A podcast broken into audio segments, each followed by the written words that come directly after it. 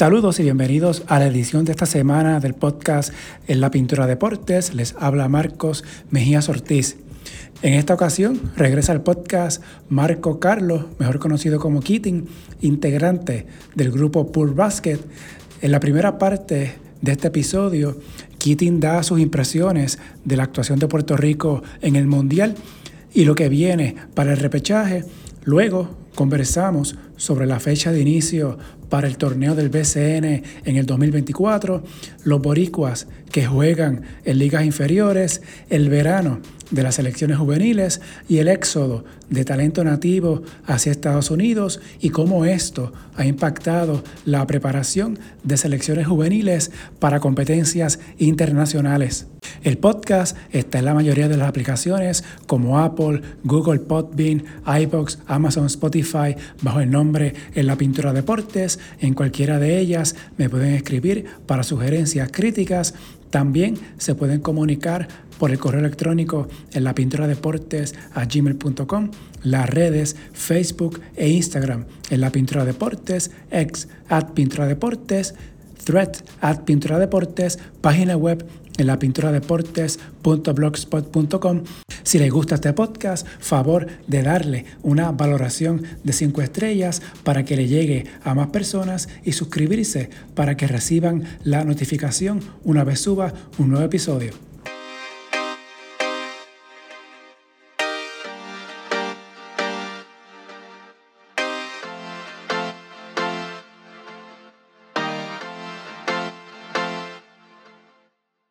Y asiento su regreso al podcast de la pintura deportes directamente desde Laja.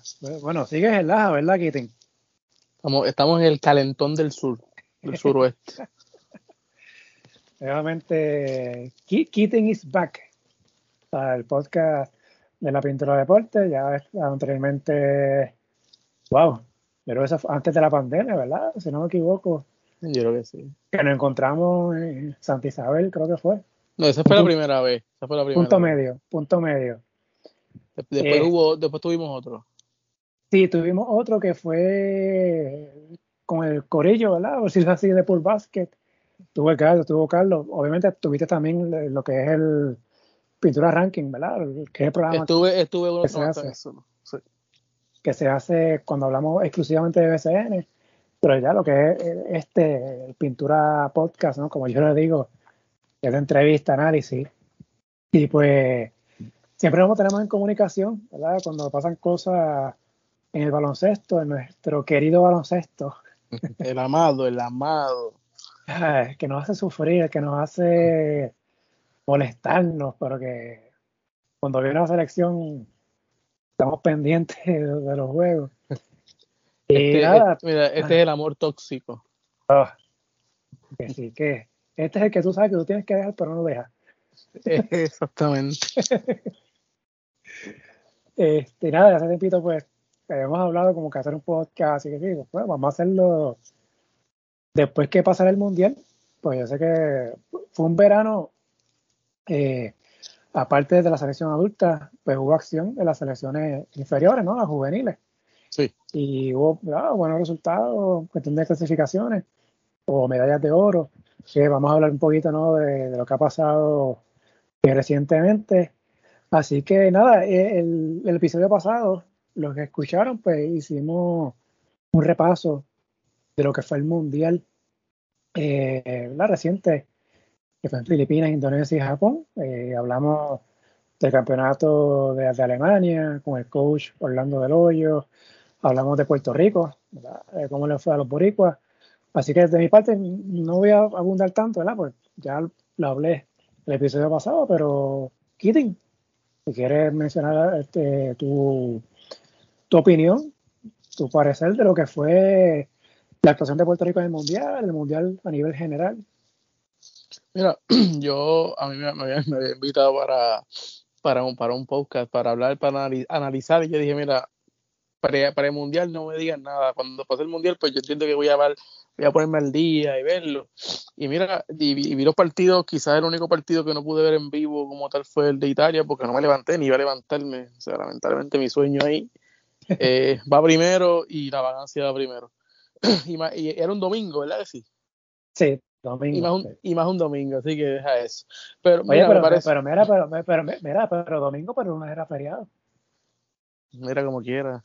Ah, hice, un vago, para levantarme. Mira, este, yo pienso que, que, que, se, que para efectos de las expectativas de mucha gente se superaron un montón. O sea, aquí todo el mundo. Yo, yo, yo ponía, yo por de mi parte, yo ponía a Puerto Rico ganando la China y perdiendo con Sudán y con, y con, con Serbia en primera ronda. Y así, y fue, y fue 2-1, 2-1 la primera ronda, ¿verdad? Sí. 2-1 la primera ronda. Eh, mucho, me, sorprendió que, que al final del día, pues, este, todos pensábamos que, que el jugador número 2 iba a ser este Arnaldo Toro, maybe Justin Reyes, y terminó siendo Ethan Thompson en el equipo. Eh, el, que el, el, plan en los foyos era utilizarlo de, de tercer point guard. Yo entiendo que que esa, esa, esa, esa mentalidad y esa y eso, eso que tenían establecido lo que, lo que hicieron fue limitar completamente el rol de Ethan Thompson y, y, jamás y nunca puede, va a poder producir si lo, lo limitamos a ese error y a mí, a mí un, para mí Thompson es un gol que, que me gusta mucho, pero eh, para mí fue mal utilizado. Poner el sello de ser ese, ese Jesús la 1, pues lo limita un montón. Y esta es una, esta es una nota aparte que quiero hacer también eh, sobre Ethan Thompson, pienso que ya es el momento de que, que mire más allá de lo que es g y, y mire, cambie la mira para Europa. Entiendo que eso le va a beneficiar mucho a su juego y va a poder este, desarrollarse un poco más, hacer como hizo su hermano, que su hermano como que tuvo un año medio medio medio medio en G-League y después terminó en Europa y ya sabemos que ha tenido buenos años en Italia, División 2, después División 1. Y así yo entiendo que, que, que Thompson debe aprovechar eso y, largarse de la G-League. La G-League, si tú no tienes oportunidad de NBA, lo que te sirve es para mantenerte en condición y maybe venir al BCN. Eh, entre otras cosas que me sorprendió eh, un poco, pues la actuación de, de Waters. Waters, eh, a pesar de que pues, fue líder en, en tenor del equipo, pues pudo eh, ser esa, esa, esa bujía grande en el juego Dominicana, que nos mantuvo ahí, nos trajo a juego con sus triples y, y, al final del día se pudo sacar el juego, una, una constante en, el torneo. Este Chris Ortiz botó el golpe de los fogueos. Yo creo que, que, que general, generalmente pues eh, el equipo lució mucho mejor de lo que la gente se había ya establecido después de ver esos fuegos desastrosos. Para mí, para mí le, le, le, sirvió de ayuda, eh, aunque fueron pelas. Y yo creo que esto nos da una base de para que Puerto Rico, la Federación, Carlos Arroyo, el que sea, piense qué quieren hacer de cara al repechaje. Si tú quieres quedarte igual, pues manda el equipo al mundial. Si tú quieres pensar en tratar de ganarlo todo, tienes que reforzar ese equipo si tú piensas que no hay break en el repechaje y lo que quieres darle la oportunidad a algunos jugadores para verlos y traerlos, pues también tiene la opción, pero tienen que, al poco tiempo que, que les queda, porque ya sabemos que tenemos tenemos menos de un año para, para, el repechaje, correcto, ¿verdad? julio, primera semana de julio. Sí. Eh, más tenemos, tenemos el, el, BCN ahí encima, a, a, galope. So, yo creo que no hay mucho tiempo para, para analizar. Todavía Carlos Arroyo dice que José Alvarado viene, para el repechaje. Yo cuando lo veo uniforme lo creo. Así que hay, hay muchas cosas que hacer. Yo espero que, que, que dejen de ser tan papistas y, y, metan mano con Marcus Howard. Yo recuerdo todavía la nota que, que dijo Jun Ramos que no, es que no podemos piratearse a Estados Unidos. Yo, mire, mi hermano, Estados Unidos le arrebata, por más que me quieran criticar, le arrebata a jugadores que, que tienen potencial a, representar a otras, otras naciones. Y eso se ve mucho en juvenil. El que me diga a mí no, que el jugador escogió, mira, este, tan pronto Estados Unidos se entera que este jugador puede, tiene la capacidad, doble nacionalidad, etcétera, para, para representar a otro equipo, ellos lo cogen así sea para jugar número 12 y lo he visto. Aquí el que viene a defender a Team USA y a hacer, mira, no, Oye, pero y, y, y, tú mira el caso de Estados Unidos, o sea, tiene su historia. Eh, Patrick Ewing, Hakim Olajuwon, Olajuwon. Dominic, Wilkins. o sea, eh, el, que diga que, que, que, mira eso inocentemente es que, que es ciego. Ah, ah y, agrego, están empujando por Joel Embiid para llevárselo para París, para que se decida por ellos. Embiid ya había dicho que, quería Francia, si no me equivoco. Todavía no, no he decidido, pero sabemos que tiene, obviamente, él es de Camerún, o sea, puede jugar por, ese, por su país. Tiene pasaporte francés y también tiene pasaporte de Estados Unidos. O sea, que tiene ahí para escoger. Y, los, los, bueno, dos de ellos, Francia y Estados Unidos, pues ya están en la Olimpiada. Camerún va a estar en el repechaje, pero ciertamente Camerún está complicado que logre estar en el repechaje. A mí me cayeron arriba cuando yo tiré lo de Banchero. Este, pero es que Banchero había hecho compromiso. Ya bien que uno cuando hizo, hizo el compromiso hace como 20 años, tenía 20 años, 19 años, qué sé yo, pero hizo un compromiso. O sea, dijo, yo voy a, yo voy a jugar por Italia por la familia de mi padre. Y la foto de, la foto con, el uniforme. Claro. Y entonces viene, y dice, no, me, voy por Estados Unidos por mi madre. Que la gente no, que le escoge donde la gana, que lo desarrolle Estados Unidos. Yo, ok, fine, eso está, perfecto. Pero, o sea, ya había hecho un compromiso con el presidente de la federación. Y aquí es, aquí, aquí donde yo voy, que Puerto Rico y otros equipos les pasa esto. Si tú no logras amarrar en jugadores la competencia regional, olvídate que, o sea, tienes el peligro que Estados en este caso Estados Unidos te lo lleve, te lo arrebate. Puerto Rico tiene, tiene un ejemplo en lo, en lo cuando tiene jugadores que los hay, los hay, que pues Estados Unidos los puede reclutar. Si tú no logras traer ese jugador al centro básquet, está frito porque tiene, ya le diste, le diste el break a Estados Unidos que te lo arrebate. Todos sabemos, todos sabemos que pues, las capas, la, la, la, las facilidades atléticas entre otras cosas de Estados Unidos son muy superiores al de Puerto Rico, al de Dominicana, porque desde Estados Unidos le también un chama, hay dos chamacos de Dominicana que tienen eh, sangre dominicana que Estados Unidos ya tiene uno en su, en, su bolsillo, que es Boogie Flan, Jonuel Flan, está rankeado a sus mejores de la clase, y hay otro que, que es, no recuerdo el apellido, el apellido es latino, que ya Estados Unidos le echó el ojo, y es de raíces dominicanas. Pero, pues yo digo, irse muy inocente en el caso de Marcus Howard con Estados Unidos es como que pegarle un poquito de, de, de, de, bobo, en vez de decir la palabra, la palabra correcta. no, oye, o sea, siendo realista, ahora mismo, ¿verdad? Marcus Howard está en Vasconia. Este, estuvo en Vasconia el año pasado. No podía, si Estados Unidos quería, no se lo podía llevar para ventana. Porque no podía jugar porque es un equipo de, Euroliga. Y si se lo hubiese querido llevar, se lo hubiese llevado al Mundial. Tampoco, se fueron un equipo de NBA completo. O sea, Marcus Howard no está en los planes de Estados Unidos ahora mismo. digo, ese pensamiento que dijo John Ramos, yo dije, pero es que, que, es que la verdad que aquí, o sea, para mí, Marcus Howard es un jugador necesario en el equipo porque la filosofía, la filosofía de Puerto Rico es, que la, la, los gares meten la pelota, pues, ese tipo mete bola hasta con los dos cejados. O sea. Hizo un récord en, ACB el año pasado, en triple. Y tuvo juegos fantásticos en Euroliga. Eh, ese, ese, juego con Italia, bueno, digo, fue un juego malo, ¿verdad? Global para Puerto Rico tirando de afuera. Pero hizo mucha falta, hacía mucha falta ese tirador caliente. Y yo pensaba, no, y, y, Marcos hubiese estado ahí. y entonces, y más que no tiene, o sea, y, en este caso, yo no sé si había break pero por lo menos tan pronto sucede la lesión de Ian Clavel, yo hubiese hecho lo, eh, lo que sea, hubiese llamado a Lamboy allá a Suiza, Suecia, para trabajar el, cambio de ciudadanía deportiva de Marcus Howard. O sea, John Holland cayó por solamente por lo de por lo de Ian Clavel, pero Marcus Howard era eh, mucho mucho mejor opción, mucha mejor opción que, John Holland en el cambio por, por Clavel en, por la lesión. Sí, sí. Y obviamente lo que, lo que hablamos ahora, es un jugador que, está en España, se ve, y juega también en Euroliga. Se está jugando en alto nivel. como muchos de los jugadores que estuvieron en el Mundial, que son, eh, que hay muchos, había muchos, hubo muchos de Euroligas. Así que pues, o sea, cuando tú vas a ese tipo de competencia, Mundial, repechaje, Juegos Olímpicos, o sea, tú tienes que irte con, con el mejor nivel entiéndase, NBA, Euroliga o ligas top de Europa.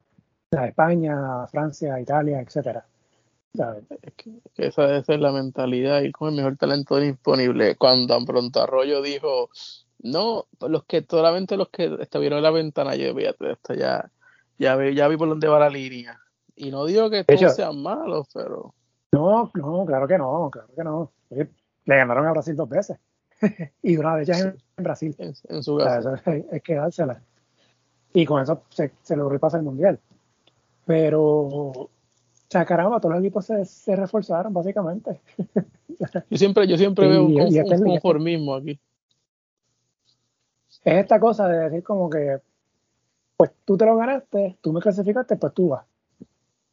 Y no, la clasificación no es para el jugador, es, para la selección o la federación. Y la federación escoge los jugadores, los mejores jugadores que se supone que, tenga en, su lista, se supone. Y nada, yo creo que mucho, digo, no, quiero repetir mucho de lo que hablé en el episodio anterior, pero a modo general, yo creo que Puerto Rico hizo en el Mundial lo que se supone que tenía que hacer que era ganarle a los equipos accesibles. Eh, digo, yo pensaba como tú, el juego del Sumo a mí me preocupaba mucho. Pero seguía siendo un equipo africano.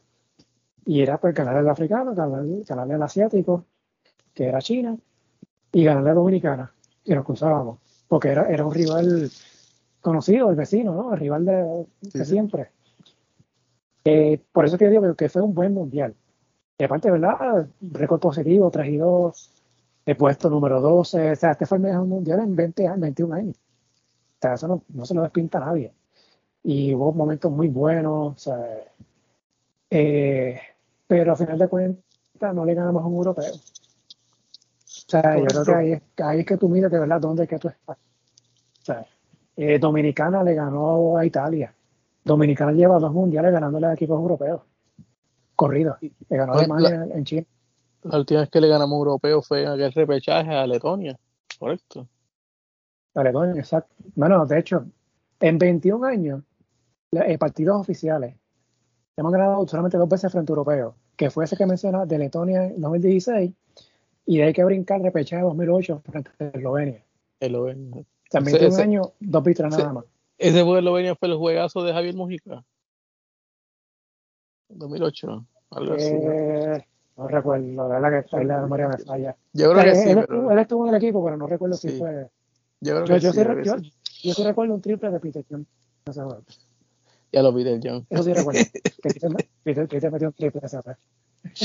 Yo te voy a decir algo, y, este y, y, mira, yo te voy a decir algo, y si me escucha Peter John me hace una rompecuello. Yo creo que en, en, el, en, en, en los tres años, tres, tres años, que, tres, cuatro años que lleva Condit en la selección adulta ha hecho más de lo que, lo que ha hecho Peter Jones en toda su carrera en la selección nacional. O ha sido mejor. o verá, o verá, tirando verá. No, ciertamente. Ciertamente, el caso de, Condit, este, de verdad que tuvimos suerte. Son, 23, 23 años. Sí, exacto, exacto. Gracias por este, Este, otra cosa antes de eso, pero quiero hablar de Condit. Este, ya, que quería decirlo de Japón. Japón le ganó a Finlandia en el mundial. O sea, que, Finlandia era de los que tenían arriba en el Power Ranking, los tenían como que de los top 10, era, estaban los top 10 en el Power Ranking. Sí, algo así, y fue bueno, fuera de los equipos cero, obviamente.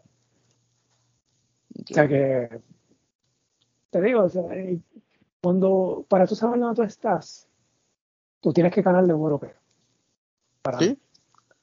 Si no le ganas a un europeo y pues le ganas a, tus rivales de zona, en este caso de América, a un, a un asiático africano, pues hiciste lo que tenías que hacer.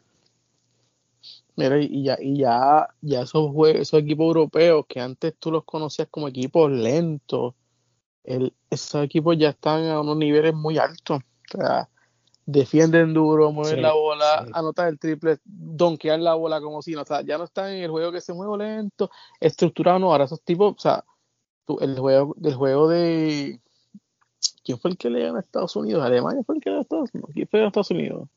El primer juego. Eh, Lituania y Canadá. Lituania. Y Lituania, pero ¿quién fue el que cruzó con Estados Unidos después? Eh, Italia.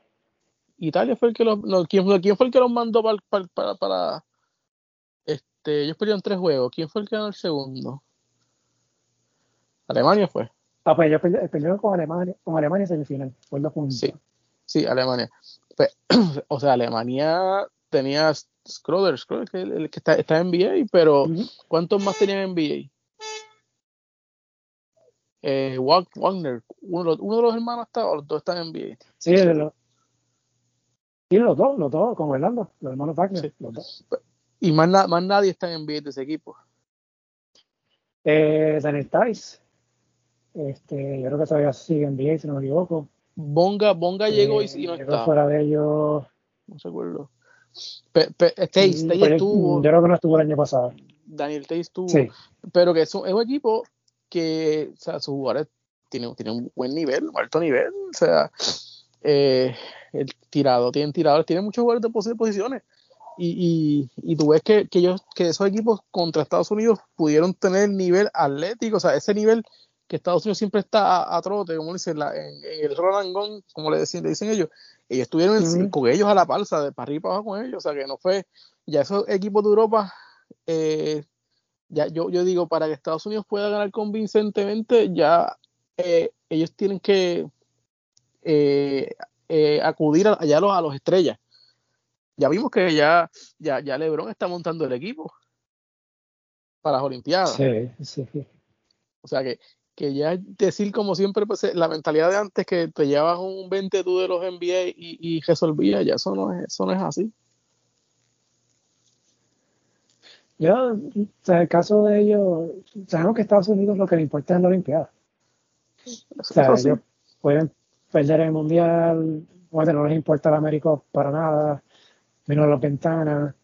Ellos pues, van al Mundial y, se, y por lo menos me parece que en estos dos que ya van dos bajo este nuevo sistema de FIBA, ellos buscan llevar un equipo lo suficientemente bueno como para asegurar ese boleto olímpico.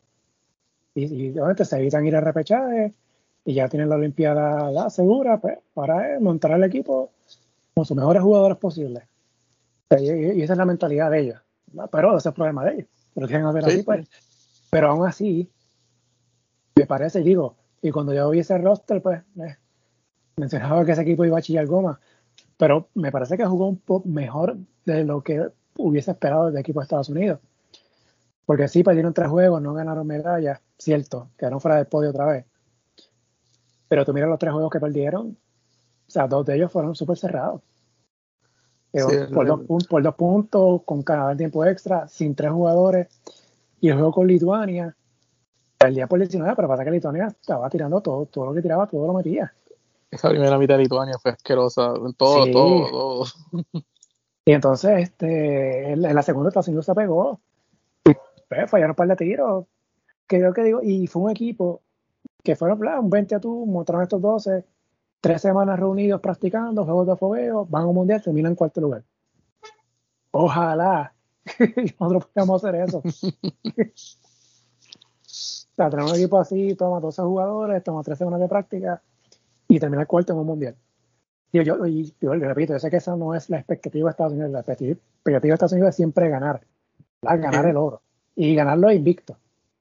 Este, pero por eso es que se está montando para la Olimpiada. Sí, vamos, a, vamos a ver, también va a depender la, la NBA, las finales, qué equipos llegan y qué jugadores que están, que aparentemente se han comprometido para jugar en París y llegan a las finales. Yo, yo, creo que ahí, ahí cuando salió la publicidad de LeBron, LeBron quiere hacer un farewell, un farewell de despedida ya del Team USA y, y pues, entiendo que, que, va a aprovechar el momento y ya, y, y lo, va, y lo va a hacer. LeBron, LeBron James eh, se puya, por eso, por eso es que tiene una carrera tan, tan, tan longeva. él, invierte, él invierte en su cuerpo, eso sí, lo, he leído y lo he visto. Dicen, dicen que no, se, que no se afeita porque se lo notaría en la cara la, la vejez. No, aparte de la vejez, la estructura facial, que no sería normal. Y la asocian con mm. eso, de que se, supuestamente, ¿verdad? Se está apoyando. Para mí que sí, pero nada, eso ya, yo, no, me consta, pero muy, muy, muy, muy, muy, muy anormales sus números para la edad que tiene. Y esa, y esa continuidad, no, no quizás como, como hace 20, 10 años atrás, pero muy rarito eso. Sí. Este, no sé si quieres hablar algo de repechaje. Eh, ya eh, sale el ranking, el último. Puerto Rico subió ahora hasta el 16. Y con ese ranking, pues ya más o menos sabemos cómo van a ser los potes para el sorteo de repechaje, que es en noviembre. Eh, claro, bueno, eh, los potes se determinan en base al ranking. Hay que ver si FIBA hace cambio eh, dependiendo de la sede. ¿Verdad? Que venga, qué sé yo, Croacia y venga y ponga 25 millones. Pero me, pone, me tiene que poner en el primer pote para evitar a, a, los grandes de, Europa que están en el repechaje. E, e, eso no pasó en el 2020, pues, porque yo me acuerdo que Canadá fue de un repechaje y Canadá creo que fue cuarto o quinto pote en el sorteo, o sea que no, varió. Pero. Eh, yo tengo una duda de eso. Eh, o sea, yo, yo no soy un caramba de eso, pero vi que en el pote 1 estaba. Eh, estaban todos europeos, ¿correcto? Sí, yo lo tenía por aquí, a buscarlo. Sí, porque es, es en base al ranking.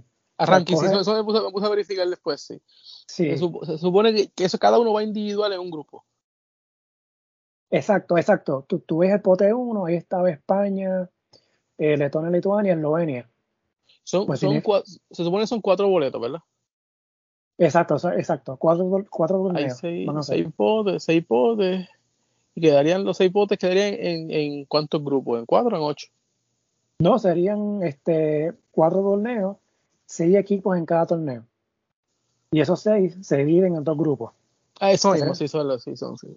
Eso está lo que, lo que Que, que fue lo, lo, lo, que pasó en, bueno, los últimos dos, el del 16, 20 slash 21. Este, que, que, o sea, que fueron así. Y así que, más o menos, pues el pote 1 pues, lo estaría en España, mencioné Letonia, Lituania, Eslovenia. Puerto Rico estaría cayendo en el pote 3, junto con Montenegro, Dominicana y Finlandia. eso significa que Puerto Rico no va a jugar, o sea, no va a caer junto a Dominicana, Montenegro y Finlandia, hasta ahora. Por eso digo que hay que ver si hay, si hay algún cambio, como pasó con Filipinas en el Mundial. Este, Filipinas cayó en el grupo A porque Filipinas lo pidió así. O sea, si hubiese sido por ranking, pues Filipinas hubiese sido el pote 8 o algo así, una cosa así. Y yo hubiese tocado quizás otro grupo. Eh, pero nada, lo más probable es que eso sea, eso sean los potes. Así que entre España, Letonia, Lituania y Eslovenia, pues Puerto Rico jugaría contra uno de esos cuatro en el repechaje. Y del pote 2 estarían Brasil, Italia, Grecia, Polonia. Y así, ¿verdad? Sucesivamente hasta el último. Eso, a final de año es el, sorteo. Es en noviembre. Hay una fecha desde el 30, pero se supone que es en noviembre. Así que eh, leí que es el 30 de noviembre, así que. Pero tiene que ser ese mes. Porque va, a ser después que pase el preclasificatorio de América Femenino, que iba a estar Puerto Rico con Canadá, Venezuela y Colombia. De ahí salen dos que van al, clasificatorio femenino, que es en febrero. Entonces, FIBA va a hacer el sorteo a la, vez, eh, el mismo día el de femenino y masculino. Este, por lo menos así fue la última vez. Y en el caso femenino, pues que es, obvio que es en noviembre porque el torneo es en febrero. Así que pues, Yo, por lo menos, lo, que tendría que decirte de repechaje, bueno, ya, lo digo adelante más o menos, o sea, ¿qué Puerto Rico quiere hacer? ¿Quiere, ver, quiere jugar con el mismo equipo del Mundial? Pues no, no podemos quizás esperar mucho, más allá de lo que ya vimos quiere, quiere, quiere clasificar a la Olimpiada, tienes que llevarte lo mejor posible, sea lo que sea. Aquí, aquí tienes que dejar el, el, ahí bendito y el y el pues mira, allá el maestro, que este, este se portó bien allá en, en, en ¿dónde fue el mundial? Bueno, ¿Dónde es que jugamos allá en Filipinas? en Filipinas. Filipinas. Este, este, se portó bien y se costaba temprano, pues me lo voy a llevar para el repechaje. No, no, o sea, tú, tú quieres este clasificar a la Olimpiada y es el, mejor chance disponible, llévate lo mejor que haya.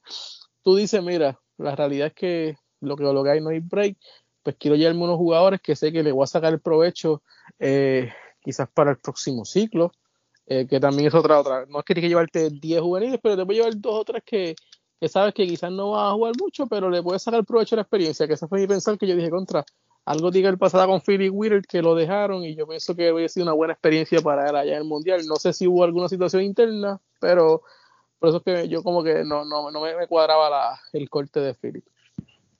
Sí.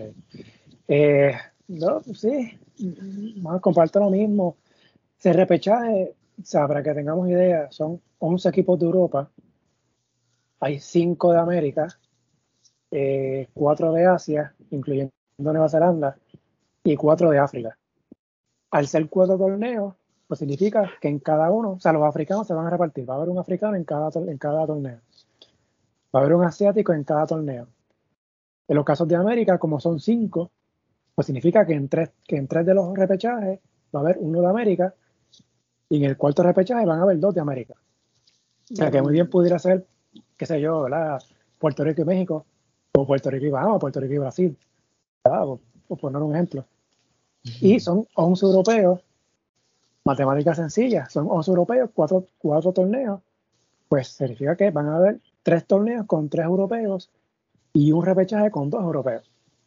Ese, va a ser el, el, el, cómo se van a repartir los, equipos.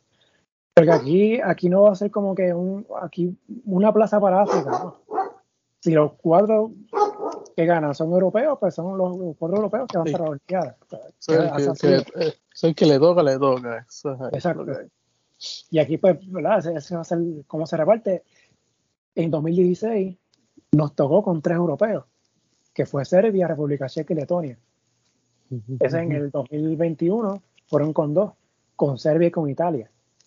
Así que ya hemos visto, o sea que, por eso que yo decía que, ¿verdad? Y muchos pensábamos que el paso olímpico había que conseguirlo en el Mundial. Y donde caímos en el Mundial, había que tumbar un europeo para meterse en cuartos de final y tener la opción de buscar el, el pasaje. Y de hecho, antes del Juego de Italia teníamos opción real de clasificar a los Juegos Olímpicos. Ahora en el repechaje eh, hay que tumbar a tres dos europeos. Y, claro, hay que ver si te toca con un americano, a ver si es con Brasil, si es con Bahamas, que está amenazando con montarse ahí, aunque Bahamas. Yo, yo he mucho de Bahamas, que si Clay Thompson, que si Rick Gordon, que si los hermanos Mobley, pero todos esos tienen pasaporte antes de los 16. Porque si no, no todos, no todos pueden jugar. Hay, hay, bueno, bueno, es que yo no sé, yo no sé cómo es el caso de Bahamas, viste. Eh, pero ya ellos fueron jugaron con Body Hill, con Gordon y con y con Ayton a la misma vez. Hay que ver si. Pero, pero en el caso de, el caso de, bueno, bueno, ¿qué? Pero eh, Ayton ya había jugado con Bahamas.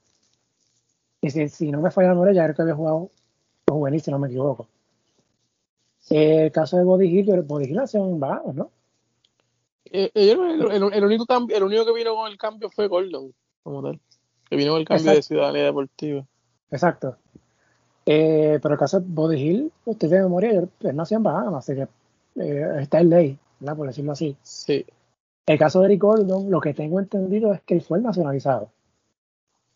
Como hubo ese cambio de, ciudadanía deportiva, porque jugó en Estados Unidos, pues entonces este, pues es nacionalizado.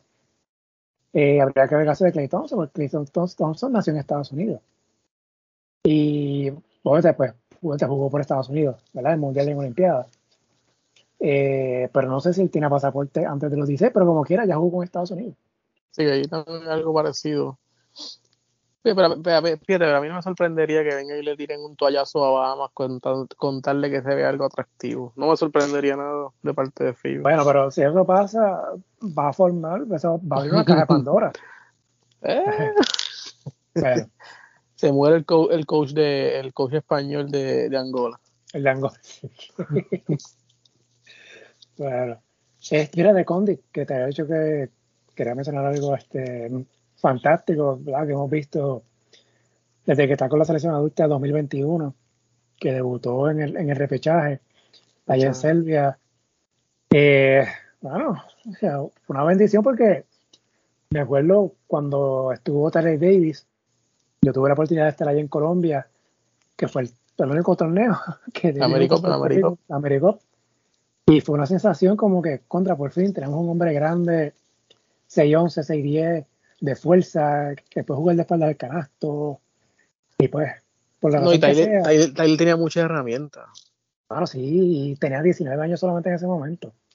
Tyler, te digo, Tyler, herramienta ofensiva era por mucho mejor que Condit. Y, y yo recuerdo que eh, en ese, ese torneo, recuerdo varias memorias de tapón, un, un fast break, un tapón contra la tabla, un jugador, decía, cosas, cosas que tú decías, pues cuando, porque, pues, mala mía que vuelve a tirar a Peter John, yo nunca vi a Peter John siendo agresivo en la parte defensiva, o sea, nunca. Y entonces tú veías, eh, cuando veías a Tyler Davis que pasó esa situación y contra, tenemos, como tú dices, tenemos un hombre grande que puede dar un tapón, que puede levantar las manos y dar un tapón, y tiene otra, y, 19 años, pero pues, lamentablemente eh, lo de Tyler fue, lo de la Tyler es triste, lo de Tyler es triste porque o sea, aquí unas cosas que, que, que tú siempre, tú siempre miras los aspectos físicos de los jugadores, pero cuando la parte mental está involucrada, esa parte ahí tú no puedes hacer nada. O sea, es bien difícil trabajar eso, es bien difícil, porque no todo el mundo es igual. Sí, y, aparte de eso, ¿verdad? Que es súper importante, ¿no? Las lesiones. Tuvo lesiones de rodillas, y pues quizás eso pues se mezcla con la parte ¿no? de la salud mental y pues es bien complicado. Y, oye, hace par de años estaba jugando en Corea, creo que era. Corea, y no duró, no duró. Pero, y, pero tuvo buenos juegos. Yo te seguía sus estadísticas y digo, es Corea, ¿verdad? Yo sé, pero eh, la cosa es que estaba poniendo buenos números. Eh, pero nada, no sé, ¿verdad? Digo, él debe tener ahora 25, ¿no? Por ahí. es joven. Eh, pero no sé, ¿verdad? ¿Cuál sea su interés? No, yo creo que está, totalmente off de las redes. Yo sé, a la mamá nosotros la tenemos en, las redes y la mamá yo la he visto en, en Florida, María. Este, pero que nada, él nada que ver con él. Nada. Pero que entonces nada, que eh, salió Condi, ¿verdad? que lo habíamos visto ya en, juvenil. Y finalmente, ¿verdad? porque había que hacerlo. Eh, oh, debuta joven con la selección y ha sido una constante, hay mucha esperanza con él, 23 años recién cumplidos, un jugador que si hay salud puede estar con, con la selección quizás 12, 13 años más fácilmente. Este, así que tenemos un centro ahí, bueno, que yo creo que todavía eh, Puerto Rico, no sé, pues yo vi un Condit en el 2021 que no es igual al Condit que hemos visto en los años siguientes Claro, había una mejoría. Pero lo que me refiero es que, por ejemplo, en el repechaje Condi tiraba de tres, y podía jugar de espalda al canasto. Y eso no, no, lo hemos visto con consistencia en los últimos dos años y con la selección. Y para tú jugar y tener la opción frente a estos equipos europeos, tienes que tener esa ofensiva de espalda al canasto. Y creo que Condi es un jugador perfecto para eso, que, que yo creo que puede dominar. Y si, y si domina, y lo doblan, pues puede sacar la bola, entonces, ¿verdad? buscar los tiradores, que Puerto Rico tiene tiradores. ¿Tú, sabes lo que yo vi, lo que yo vi, mala mía, te interrumpa, ah, referente a Condit, que tampoco había algo diseñado para él. Exacto, sí, de acuerdo. Y yo, en, en, varias ocasiones que yo vi que la bola llegó, él pudo postear a jugadores y él llegó a anotar la bola. Y yo digo, o sea, y este es el mal que, pues, hemos tenido desde, que hay que decirlo, desde que Pigulín se fue. O sea, totalmente, el juego totalmente de Puerto Rico se ha convertido en un juego de perímetro. Y, y, y, esperemos que pues, quizá las cosas puedan cambiar un poco, pero yo estoy seguro que si esa bola se le lleva a Condi, lo que estaba que iba a decir que lo de pues, que puede crear otras oportunidades y que va a ser necesario que el, el hombre grande Condit y el, los que aparezcan sean parte de las ofensivas de Puerto Rico para que Puerto Rico tenga mejores opciones contra esos equipos. Claro, claro que sí. Tú, no puedes vivir del triple solamente y, y de hecho, bueno, gracias al triple Puerto Rico se colocó en buena posición en el juego frente a Italia, después de haber avanzado a cuartos de final. Pero va a llegar un momento que fue lo que pasó precisamente frente a Italia, que el triple no va a entrar. Y esto pasó y pues, nos costó. Así que yo creo que Condi eh, hay mucho potencial ahí, ya lo hemos visto. Me gustaría que jugara más con él. Eh, darle la bola al canasto. Le intentó un par de veces ahí tirarla contra la tabla. Me parece que ahí le se acordó de, las clases de con, Piculín. este, ojalá, ahora este va a estar con Portland, va a ser más G que, que NBA. Eh, yo espero el tiempo que esté, que, le den cancha, y si no le dan cancha, que arranque y vuelva por Europa. Es correcto. va a tener cancha allá. Kidding, hablamos de BCN. Pero de BCN, yo te puedo decir de BCN un par de cosas, para, porque BCN la realidad es que da dolor de cabeza a veces también. Este, eh, el BCN, si lo queremos, si queremos, si queremos hacer un contraste con, la federación, pues sabemos que eso nunca va a haber, nunca va a estar el panorama perfecto jamás. Esto yo lo veo tan, tan difícil. Ya vimos la fecha de inicio del BCN, eh, 2 de julio, o 3. Eh, 2 eh, de abril. 2 de abril de julio, 2 de abril, mala mía. 2 de abril. O sea, empujaron la fecha para que para tratar de que los jugadores este que están afuera le puedan llegar le puedan llegar a tiempo o le lleguen se pierde lo menos posible. O sea aquí lo que buscaron fue esa, esa, fue la razón nada más. Este sabemos que, que, hace tiempo se viene hablando y tratando de empujar un cambio de en el BCN pero pues yo te digo esto yo lo veo tan difícil porque los, los intereses económicos pues, y de los apoderados otras cosas van a ir por encima. Y pues la federación, por más que digan, ha sido demasiado flexible y no, no ha puesto, no ha tratado de, hacer un pushing más, eh, apretar un poco más la cosa para, pues, para tratar de, que estas, de que de que no estén, como lo dice, apurados, apretar los calendarios como siempre, la, soltar este jugador, que es lo que siempre pasa, las rajatablas que se pueden planificar las cosas y, hacerlas. Eh, pero el BCN, yo lo veo tan, ellos van a detener el torneo en el primero de julio.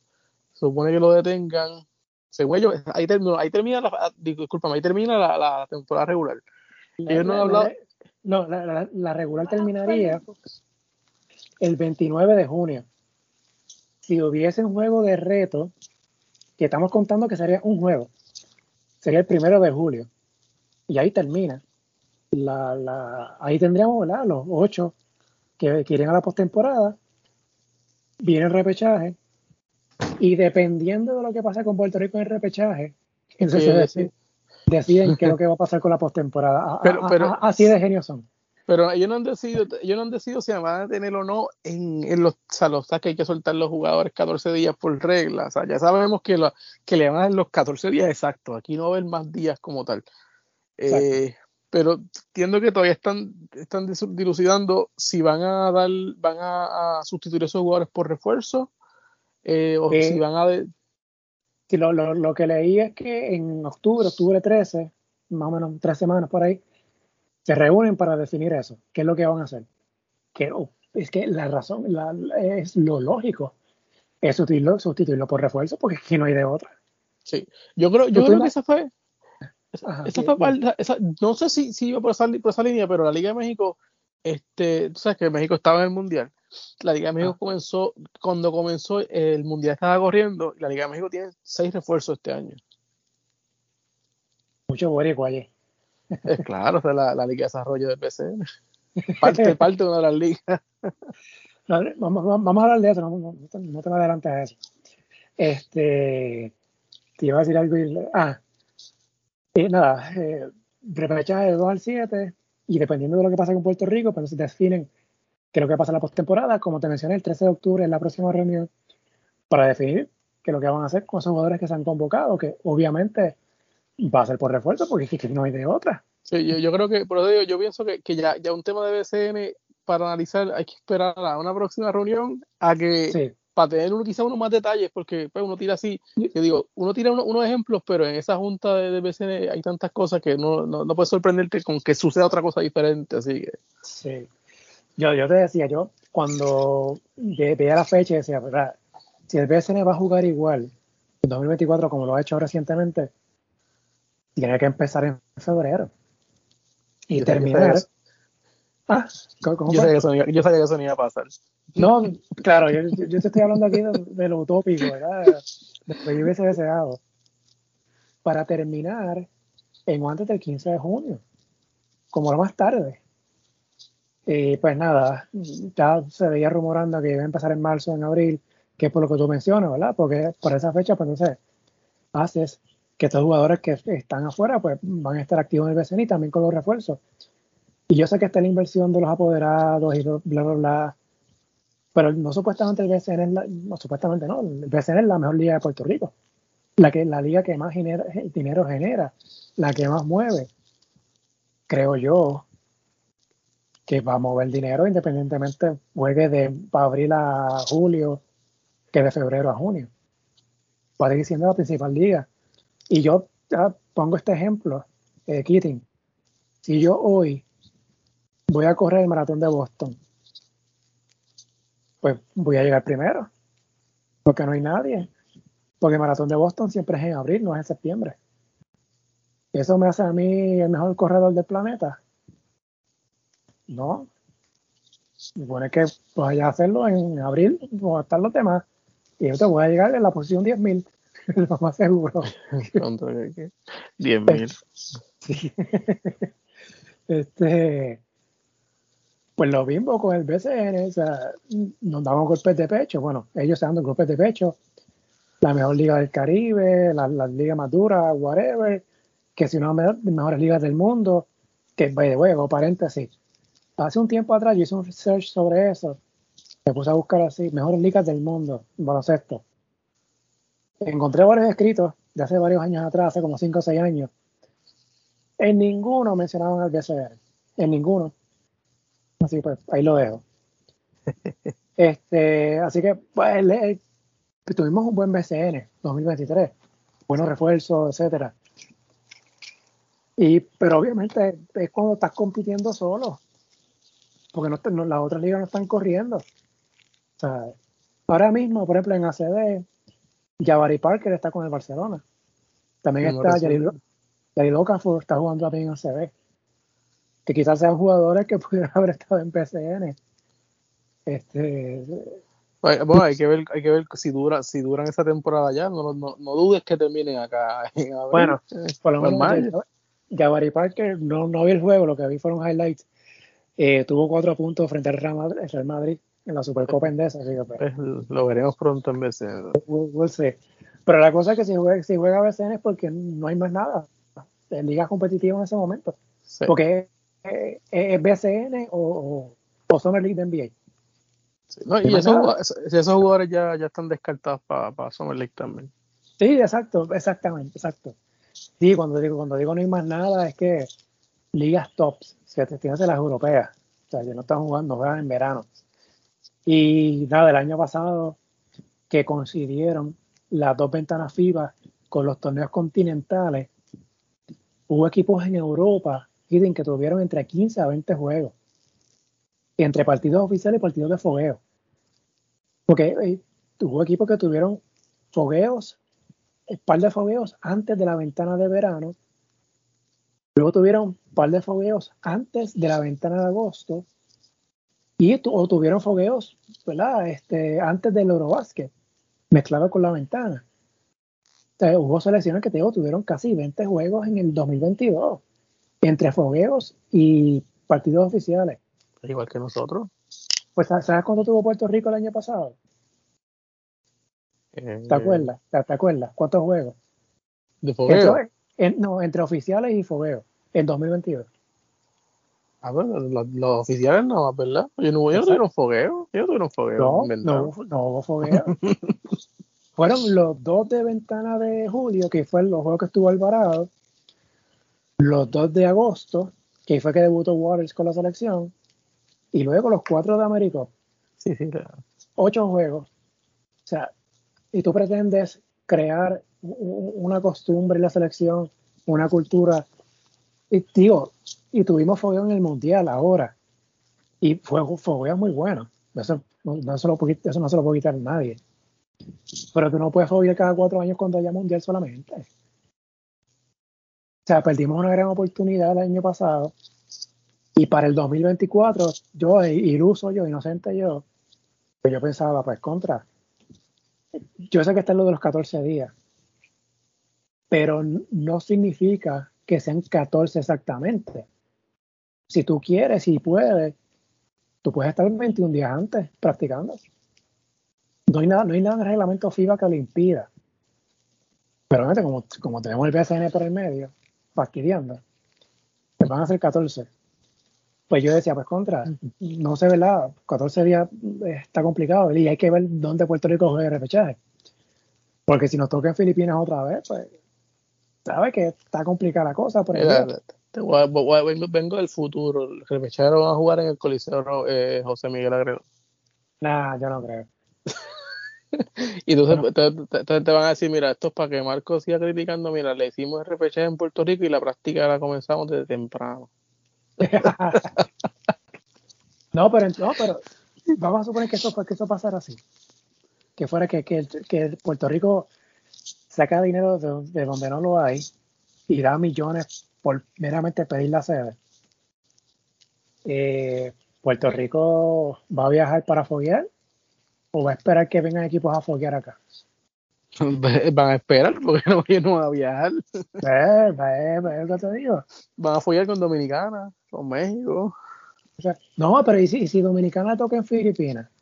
¿Crees que Dominicana va a hacer el stop aquí y después Filipinas? Bueno, lo hicieron pero claro, aquí, son dos semanas solamente. O invita, invita a Argentina para que tengan que ser el saborcito de fogueo de.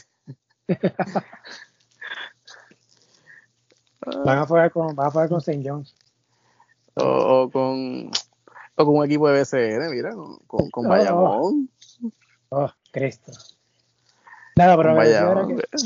Que, independientemente de lo que pasara en, en, en el repechaje, clasificarse o no a la Olimpiada, coño, aprovecha el verano y cuadra partidos de fogueo también, esas tres semanas.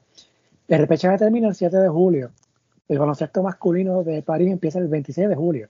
Son básicamente tres semanas. Porque no intentas cuadrar tres partidos de fogueo en, esas tres semanas? Independientemente clasifiques o no a los Juegos Olímpicos y aprovecha. Y le das cancha y quizás, ok, quizás no vayan los mejores de Puerto Rico, pero te llevas jugadores que estás observando un posible prospecto, o sea, aprovechen el, verano. Son Juegos Olímpicos. Los equipos van a ir montados. O sea, qué mejor, qué mejor oportunidad para tú tener el partido de fogueo frente a nivel, frente a rivales de, nivel. O sea, pero no, pero eso no va a pasar. Primero porque el BCN cuadro, el BCN ya le puso la cruz a Puerto Rico, porque Puerto Rico no va a estar en París. ¿Cuándo, fue que pasó algo parecido? En el 2020, 2020 fue lo mismo. Que yo me acuerdo, yo entrevisté a Ricardo Balmao en el 2019, diciembre de 2019. Y eso, obviamente, antes, antes de que llegara la pandemia, obviamente. Y yo le hice la pregunta, ¿cuál es el plan? Si Puerto Rico clasifica a la Olimpiada, ¿cuál es el plan? Porque en ese momento el BSN decidió iniciar el torneo después del repechaje. Porque, obviamente, era tiempo de, pandemia. Y pues se entendía. Pero la pregunta era, ¿y si Puerto Rico puede clasificar a la Olimpiada? Porque sí, Puerto Rico no ha clasificado a los Juegos Olímpicos del 2004, cierto. Pero en el 2008, para Londres 2012, para Río 2016, Puerto Rico siempre se quedó a una victoria de clasificar a la Olimpiada. O sea, estuvimos ahí. estuvimos cerca de clasificar a los Juegos Olímpicos. En, el último, pues perdimos en semifinal eh, frente a eh, que fue con, ah, con Serbia en la semifinal de repechaje. O sea, que, que Puerto Rico, aunque no ha clasificado a los Juegos Olímpicos recientemente, ha estado cerca. Por eso que yo siempre yo digo, y si Puerto Rico da el palo y se clasifica, porque es un juego. Un juego puede pasar cualquier cosa. No, vamos a ver qué pasa de aquí a allá. Tenemos un plan, tenemos un plan. En buste no hay ningún plan. En ese año 2021, que fue que empezó el, programa de pintura eh, BCN, el ranking BCN con, con Ugrita, entrevistamos a Pedro Ortiz, que lo conoce muy bien, estuvo, que estaba apoderado ese año en San Germán. Y yo le hice la pregunta, le dice, Pedro, ¿cuál era el plan del BCN si Puerto Rico clasifica a la Olimpiada? No había plan. No había plan. O sea, gran Pedro. que me entiende que, que, esto va a ser lo mismo. Aquí el BCN, ah, Puerto Rico no, va a clasificar a la Olimpiada. sabemos, sabemos, que, sabemos, que, sabemos que ese es el plan de ellos.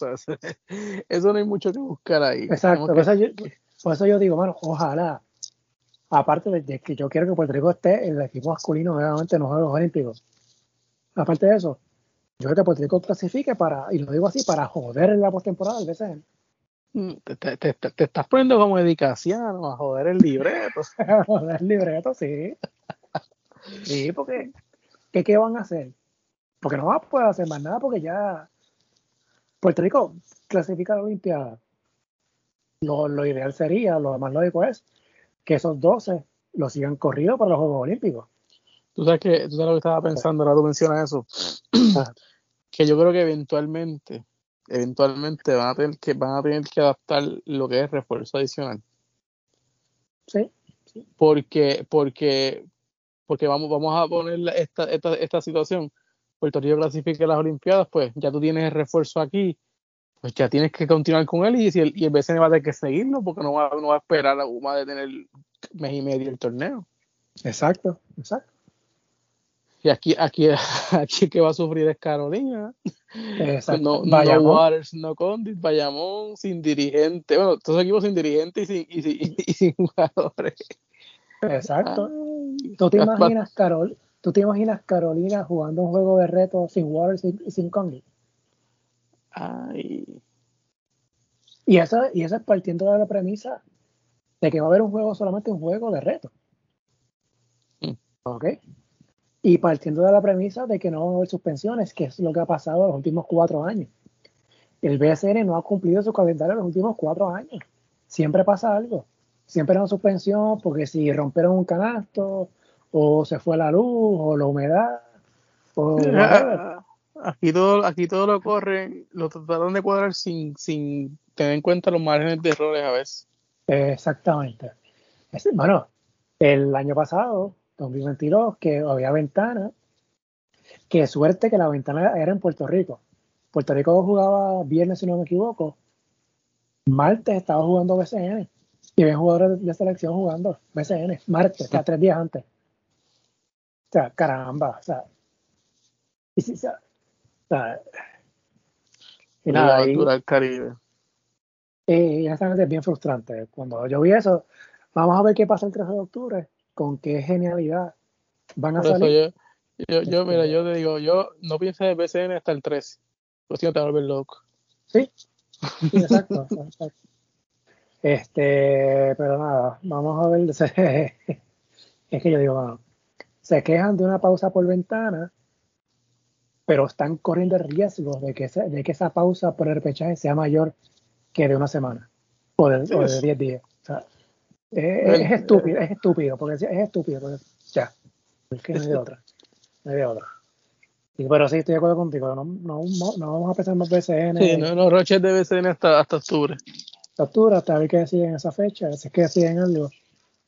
Este, así que nada. Mira, un tema que quería ver contigo, que lo habíamos discutido, ¿verdad? Por encima, así, comunicándonos. Eh, el tema de los boricuas jugando en el exterior en ligas ah. que no son tan competitivas o de tanto nivel. Yo siempre he dicho y tengo este pensamiento de que jugadores de selección que sean, ¿verdad? Que estén en la mira de selección deben brincar al charco e irse para Europa. ¿Verdad? Sí o menos que se les dé el palo de jugar NBA, pues perfecto. Pero si no, Europa, o sea, jugar de selección, que vaya a Nicaragua, El Salvador, México, no hay forma, no hay forma de que Puerto Rico pueda no competir, ganar en el nivel más alto y tus jugadores se quedan jugando en Centroamérica y el Caribe. No hay forma hemos visto, hemos visto cómo en México tenemos el BSN 2.0 y hay uno que otro en Nicaragua eh, jugando, jugando allá. Y ha habido jugadores que son que han estado en la selección que están allí. no sé, honestamente no se puede hacer, honestamente. Mira, yo, yo referente a la liga, la liga este, yo digo las part-time, de estos jugadores. Sí, sí. O la part-time o la, o como dicen por ahí, otro, otro, número, otro nombre yo digo, es la combi completa cuando combinan México y Puerto Rico. eh, ahora mismo, eh, por lo menos Nicaragua, eh, de hace un tiempo para acá, el mercado boricua se ha movido mucho a Nicaragua. Esto en, en parte a que la liga ha expandido un poco más, ha ido eh, subiendo poco a poco el nivel de los equipos aunque todavía juegan en cemento en muchas canchas, porque eso pasa, pero allá está David Rosario también, que quizás pues eh, ha traído jugadores. Ya anteriormente el equipo principal de Nicaragua era el Real Esteli, que era el que tenía el equipo bien montado, no perdió un juego, y ahora los otros equipos están trayendo pues, pues, refuerzos de Puerto Rico, porque como tú miras, básicamente la Liga de Nicaragua está dividida en, puertorriqueños y nicaragüenses. Este, son bien pocos los norteamericanos que van. Y vemos a Buen Pérez 2020 en algunas noches. Y aquí dicen que, el tipo se merece una oportunidad en la selección nacional. Lo he leído. este, pero son días que no pagan tampoco mucho. Es, yo digo, mantenerte, mantenerte eh, quizás en condición. Hay jugadores, hay jugadores que van a Nicaragua que en vez de lo que hacen es pasar toallas. Vemos, el caso de Buen Pérez, vemos el caso de uno que se llama, es de Bayamón también, se llama Roberto, no el apellido, va a Nicaragua a matar. En Nicaragua firmó este el, tercer point de San Germán, el tercer el cuarto, porque aunque Jade jugaba de dos, pero se llama Luis González, que le dicen el indio. Él en, en Nicaragua tira números números enormes. Eh, también tenemos la Liga de El Salvador, que otra liga que también está, está, atrayendo jugadores que juegan puertorriqueña, no que juegan BCN, que juegan puertorriqueña y juegan ahí. Yo no sé cuánto están pagando, quizás pues, el jugador dice, pues para quedarme en casa me gano por lo menos eh, dos mil pesos en dos meses. Tío, pensando yo acá si eso es lo que se gana. Y eh, son ligas pues para, para, para sudar, porque hay veces que tú, que tú miras la, calidad de tipos, tipos que, están bien físicamente bien heavy, con una panza gigante jugando. Y tú dices, pues, pues esto es lo que hay en, los jugadores del BCN. Estoy, estoy tratando de irte, ir, de menos a más en las ligas. Este, entonces de ahí brincamos ahora, que es la liga que está va a empezar ahora, es la de Colombia, que también hay jugadores firmando en Colombia. Eh, Colombia, ahí está firmando Jonathan Rodríguez, que tiene doble nacionalidad, juega como nativo allá. Firmó Javi González. Eh, creo que firmó Benito Santiago recientemente también. Hay otra liga que es, esa, no sé si son menos juegos, pero pues volvemos a lo que te dije ahorita, esta es la combi completa, ahora estamos incluyendo a Colombia, pero vamos a México. México prácticamente se ha convertido en la división 2 Liga de Desarrollo del BCN en cuestión de que, sea, coaches y jugadores van a México. Y México, México está comenzando súper temprano. antes, México, México antes terminaba para febrero. México termina la liga antes de diciembre, o diciembre, ya termina todo. Sí. Y, como te mencioné ahorita, México está en seis refuerzos. México, México básicamente se ha convertido en lo que era antes la liga puertorriqueña. ¿Te acuerdas de la puertorriqueña antes? Yo no, antes yo no llegué, sí. Que antes, no, la puertorriqueña que hay ahora, sino la puertorriqueña original. Que sí, que ahí están los, los de Salinas, creo que eran los, explosivos de Moca, los toritos de Calle. En esa liga jugaban los jugadores del BCN. O sea, James Carter jugaba en Moca, eh, Tonito Colón jugaba en Salinas, en su momento, Piculín jugó con Calle. El único campeonato que ganó Calle la puertorriqueña fue con Piculín, que de milagro jugó un momento, eh, una, temporada. Entonces tenía esos boricuas, jugadores de selección, jugando en Puerto Rico. pues, por te, te va a venir el BCN. Ahora paraje en México. yo pusieron, yo no sé si la, enmienda 6 refuerzos fue porque la Liga de México confligía con el Mundial, con el inicio del Mundial, porque hay varios equipos que tienen un par de jugadores en, el Mundial.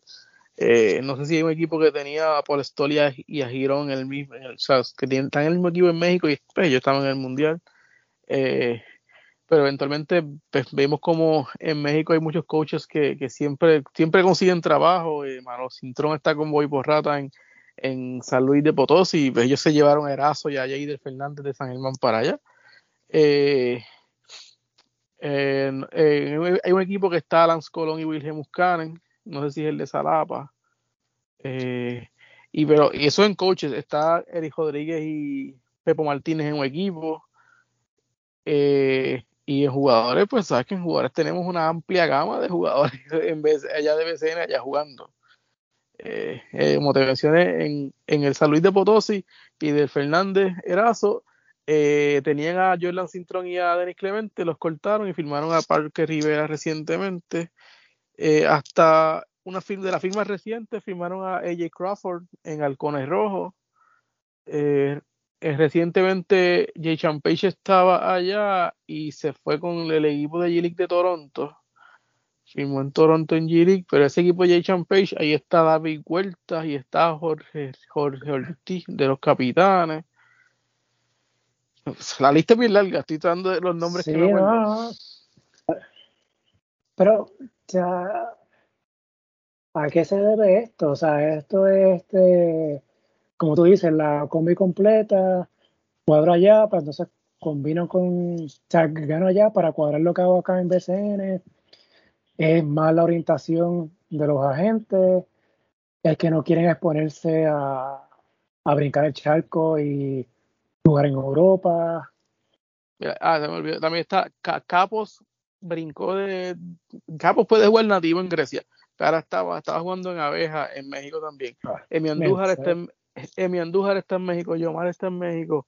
Eh, digo, hay, hay un montón. Mira, la razón, parte de la razón principal es como quizás, y esto estoy yo pensando acá, ¿viste? No, estoy, no, no te puedo garantizar eso.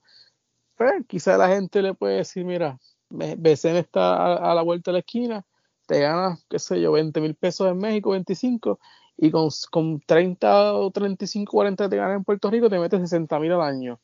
Que en términos de dinero es, es bueno, pero ya cuando hay un jugador que, que 25, 24, 26 años que tú dices, contra este chamaco tiene potencial para quizás algo más, pues hay algo que está pasando en Europa, ya que mencionaste Europa, y es que en Europa tú tienes que empezar de cero, a menos que tú seas un caballo elite, que, que tú vengas con el, con el sello de la, de, de la NCAA, pues es bien difícil que tú desde bien joven te consigas contratos buenos en, ligas buenas y en ligas buenas de Europa, ligas top. Normalmente tienes que empezar de cero. Y tú vas un ejemplo de un jugador que empezó desde cero y ahora mismo pues está jugando en Australia, que es Gary Brown. Gary Brown, por más huele, huele que es, este, él comenzó en una liga de colores de Chipre, su, su carrera en Europa y poco a poco fue subiendo. Recuerdo que jugó Chipre, después de Chipre fue que tuvo la temporada eh, de MVP en 2017. En el 2017 fue, 2017, con los Atléticos. Y después de ahí, Israel, eh, Israel dos años, jugó Turquía, Italia no jugó, jugó Turquía, Israel y está Australia, que Australia paga bien. Y el equipo que está en Australia está con, con Mitch Creek y ese equipo es de este chama, ese, ese equipo, el parte de la, de la Junta de es Josh Childress, que jugó con Atlanta en la NBA y tuvo mucha, una carrera buena en Australia. O sea que, que a veces son muy pocos los jugadores que pueden como que el, eh, el proceso de Europa empezar de cero, porque pues, la, lo- la paga tampoco es muy, muy buena. Eh, según me han contado algunos agentes, me han dicho que el, que el, el europeo mira jugar puertorriqueño como un jugador eh, bien bajo de promedio y no, no, no, toman, no toman muchas veces con respeto los números de Puerto Rico. Me lo dijo un agente. Este, y a veces es bien difícil que un jugador puertorriqueño así, pues consiga traducir, pues vamos, vete para Europa, no es tan fácil. Ahora mismo Giorgi Pacheco está en División 2 de Grecia. Si lo hace bien, puede ser consiguiendo oportunidades. Iván Gandía ahora mismo está en una buena liga, pues está en la liga, la liga A de Lituania, la liga División 1. Pero Iván Gandía tuvo que jugar varias ligas inferiores también, que, que, que- y poco a otro- poco Otro ejemplo, Walter Hodge. Walter Hodge también empezó en Polonia, fue que empezó él. Algo así. Sí. En Polonia. Y pues, por eso te digo que, que no todos los jugadores está- están dispuestos a hacer eso. Y, y, a- y como te digo, ahora mismo estamos en vacas gordas en BCN. O sea, se está pagando buen dinero en BCN. El jugador dice, mira, olvídate de eso, yo lo que quiero es dinero. Y, y pues pasan, esas, pasan esas situaciones. Eric Ayala en San Germán no, ve mucho, no ha visto mucho tiempo de cancha como se esperaba con el hype que hubo de Eric Ayala. Pero Eric Ayala tiene un agente que lo está vendiendo muy bien en Europa, aunque juega en ligas medias medias, pero juega en equipos donde tiene tiempo de juego. Este, ahora mismo filmó en Dinamarca y está jugando y va a llegar a tiempo a BCN. Quién sabe si eh, esa, esa, esas actuaciones en esa liga de Europa quizás le abren la, la, opción de algo un poquito mejor en otras ligas. Eh, Bobby Harris comenzó en división, división plata y llegó a estar en, en, en, en oro de España eh, pero ahí se quedó, ese no subió más nada. Pero división, este, oro de España no es mala para con miras a subir a la ACB en algún momento, porque ahí tiene posición directa. Pero pues, es, bien, son bien pocos los jugadores que tienen esa paciencia jóvenes. O sea, aquí el jugador cuando sale en CW, principalmente, no todos, pero varios, lo que quiere es ganarse dinero. Mira, mírate este el caso de Jivan Jackson. Jivan Jackson empezó en la Liga de Bélgica. Bélgica empezó antes de Bélgica en otra liga. ¿O Bélgica fue la primera? Eh, no, no, ah, no España, España, España, España, España, división plata, división oro, no recuerdo. Bélgica firma en Bélgica con el equipo de con, con un equipo en Bélgica y ahora está en Alemania división 1. O sea, ha, ha, ido de menos a más. Que eso es lo que yo digo, no todos los jugadores hacen eso. Y Jalen Jackson pues lo pudo hacer. La agencia, él tiene una buena agencia de, de jugadores, que creo que es BDA, si no me equivoco, o con Europa. Son agencias reconocidas allá y lo ha hecho poco a poco. Por eso yo, mencioné ahorita, y tanto son debe ya descartar G-League, vete para Europa. O sea, eventualmente vas a conseguir algo bueno si te vas a seguir desarrollando. Y esa es la triste realidad de, de aquí, de que pues, la parte económica como está, está bollante del BCN, hace que esos jugadores, en vez de irse a, a sacrificarse un poco, quizás con unos contratos de menor calidad a Europa, pues diga, mira, voy a México, me unos chenchitos y cuando tengo un BCN cuadro y algunos jugadores pueden cuadrar el año en 100 mil pesos, 120 mil pesos fácil. Sí. Eh, aquí yo tengo también una teoría y espero pronto hablar sobre este tema con un invitado que estoy cuadrando con, con un invitado. Es que aquí también en Europa y digo más, eh, hablo más de España, ¿verdad? Pues sigo más la, la CB eh, los boricuas son considerados estadounidenses para efectos de, de, los refuerzos y hay equipos en Europa, clubes que tienen, qué sé yo, el, el comunitario, el, ¿cómo es? El, Cotonou, Cotonou, y qué sé yo cuántas licencias más hay, hay, o, o, consiguen pasaporte de un país, de cualquier país de allá. Por ejemplo, hay muchos argentinos que brincan el charco y, se van a Europa. Y yo sé que Argentina puede hablar mucho, pues que quieren jugar con, que les molesta que en las selecciones hayan jugadores supuestamente que no son de los países, bla, bla. Pero muchos de ellos tienen la ventaja de que tienen pasaporte italiano y se van para Europa. Y pueden jugar por allá y no cuentan como posición de refuerzo. Son de esas montones de licencias que hay allá. Sí. En el caso de, el caso de Puerto Rico, vivimos al lado de República Dominicana. Allá un dominicano le puede aplicar la licencia esa de Cotonou. Sí. Al puertorriqueño no, porque puertorriqueño yo, es, es, es, estadounidense. Yo vi la, yo vi la lista, he visto, la lista de los jugadores que clasifican para Cotonou y hay varios países, pero sí. No recuerdo, yo sé que Dominicana está, pero no recuerdo los otros que son países, eh, algunos ¿verdad? caribeños, que le aplica eso, pero a Puerto Rico no le aplica. Entonces, un puertorriqueño en ACB cuenta como un refuerzo regular, no, no, no le aplica esas licencias especiales y quizás también esto pues puede afectar un poco y, y, lo, y, lo, miras así, este, ¿cuántos jugadores hemos tenido en ACB recientemente?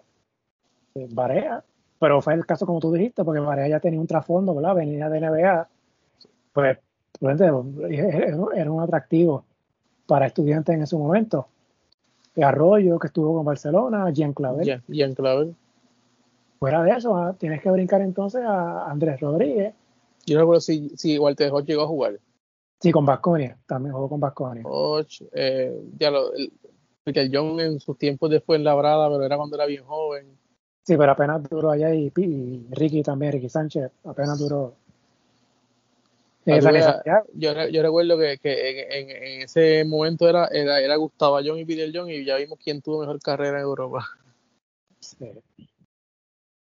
Qué pesada, eh, resumiendo, este, ya si queremos a nivel de selección eh, irnos de tú a tú y ganar frente equipos de nivel, vendiéndose a los europeos, o sea, no podemos tener jugadores de selección jugando en Centroamérica y Caribe solamente, hay que exponerse al nivel más alto. y por eso, cuando, mencionaste estos ejemplos de Iván Gandía, Iván Jackson, eh, Georgie, hablamos de Walter Hodge, todos, todos esos jugadores, Gary Brown, todos esos jugadores tienen mi respeto. O sea, porque se atrevieron a brincar el charco, empezar desde abajo y poco a poco ir subiendo. Y eso es lo que hay que hacer. Digo, también queda del jugador también y también depende de, la gente, como los orientes.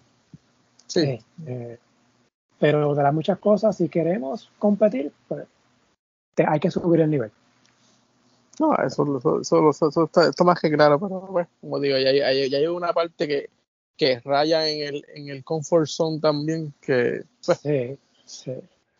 Que es lo que, lo que, lo que hace que ese jugador se quede amajado acá en parte probablemente para beneficio del, programa nacional, pues afecta. Mire, quiero aprovechar rapidito el tiempo que nos queda. Hay dos temas que quiero hablar contigo.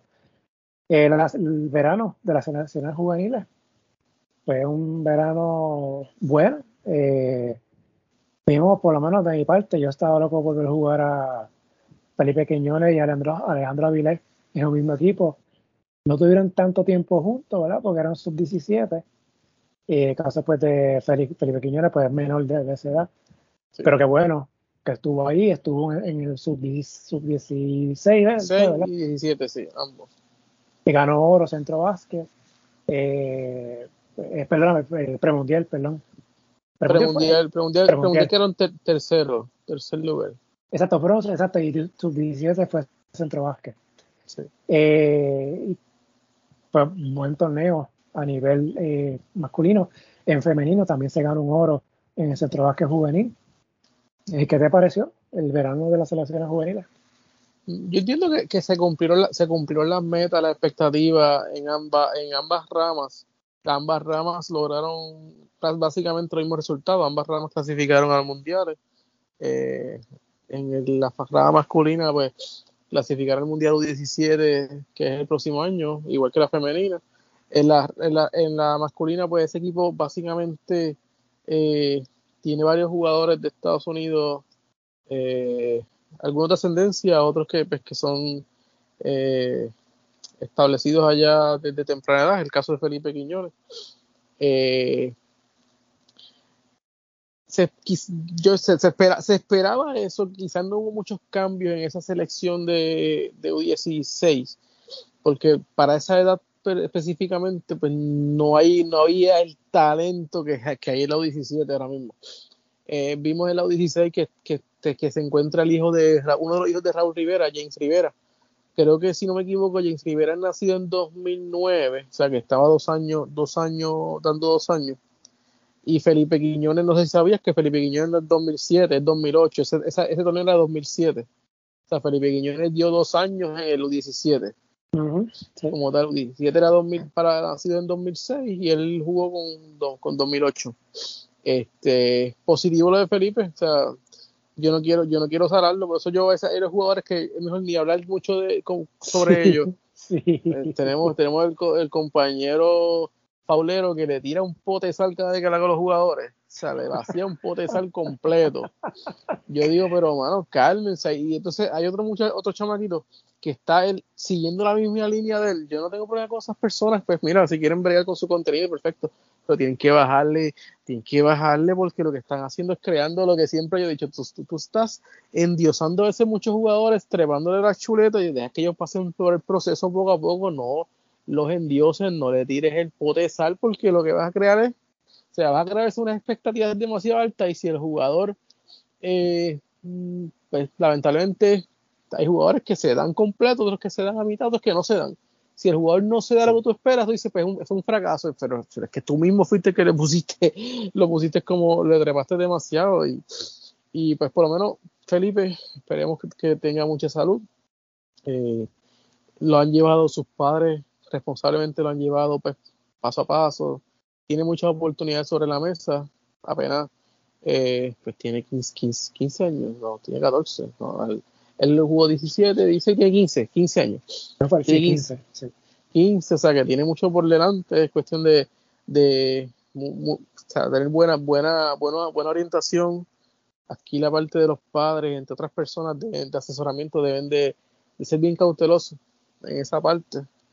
Eh, ah, para mí, para mí, para mí, para mí, de femenino tengo, no tengo mucha data porque lamentablemente, pues, quizá la conexión en juvenil es un poquito difícil como, con comparación con la masculina, pero por lo menos se, se espera mucho del equipo 17 que jugó Centro Vázquez, espero mucho.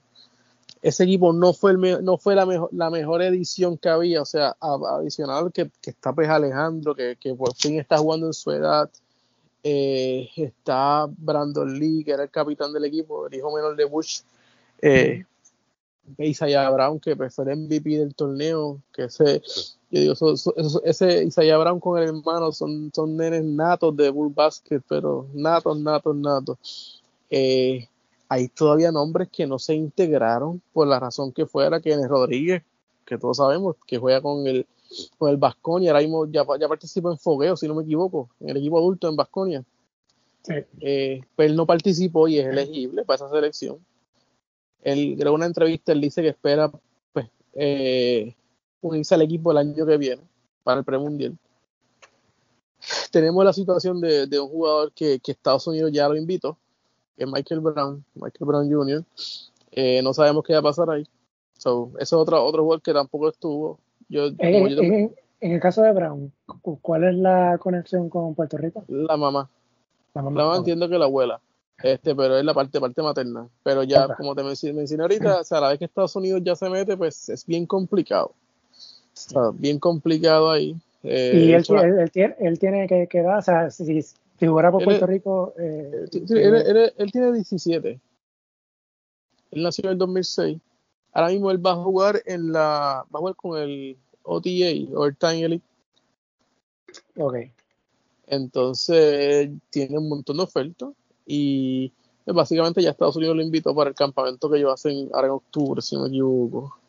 Y obviamente lo que le mencioné ahorita, si tú no lograste traerlo para Centro Básquet, Estados Unidos le va a echar el ojo y por joder te lo va, se lo van a llevar para, se lo van a llevar para el premundial U18 del año que viene.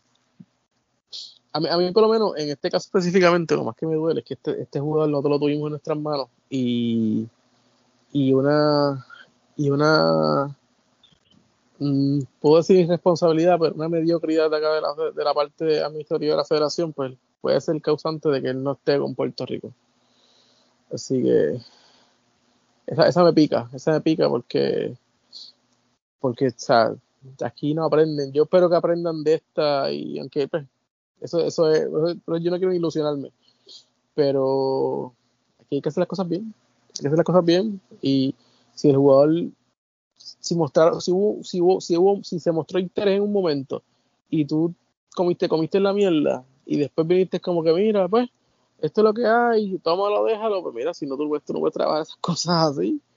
Y lamentablemente el papá, ¿no? El papá me, me, me, explicó la situación y yo, pues, ahí yo no puedo hacer nada, porque nosotros, como Pool Basket, nosotros, pues, hacemos lo que podemos, pero nosotros no tenemos ahí voz ni voto.